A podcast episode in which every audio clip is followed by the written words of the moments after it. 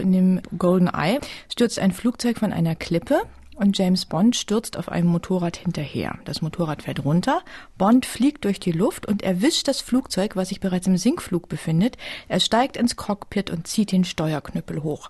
Mal ehrlich, das geht doch gar nicht, oder? Das ist natürlich leider so, dass das etwas schwieriger ist, dieses Problem wirklich im Kopf zu lösen. Der freie Fall mit Luftwiderstand ist relativ schwierig durchzurechnen.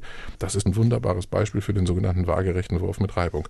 Und die Antwort ist, es kann theoretisch funktionieren. James Bond muss nur sehr, sehr windschnell windschnittig sein. Er muss 20 Mal windschnittiger sein als ein fallendes Flugzeug. Das ist schwierig, weil fallende Flugzeuge auch schon sehr windschnittig sind. Ja, aber wer weiß, ob der vom britischen Geheimdienst so gestylt wurde, dass er 20 Mal windschnittiger ist. Und er muss... Mit dem Superman-Anzug wahrscheinlich. Ja, er trägt da ja einen Anzug, aber er ist vielleicht irgendwie vorher mit einer Spezialflüssigkeit eingerieben worden. Das kann ja möglicherweise sein. Wir wissen ja nicht, was der britische Geheimdienst immer noch für sozusagen geheime Möglichkeiten hat. Aber er muss dann auch noch auf dem Motorrad die Geschwindigkeit des Flugzeuges auf ungefähr zwei bis drei Kilometer pro Stunde genau eingeschätzt Aha. haben, damit er die Geschwindigkeit des Motorrades auch genau diesem Flugzeug anpasst.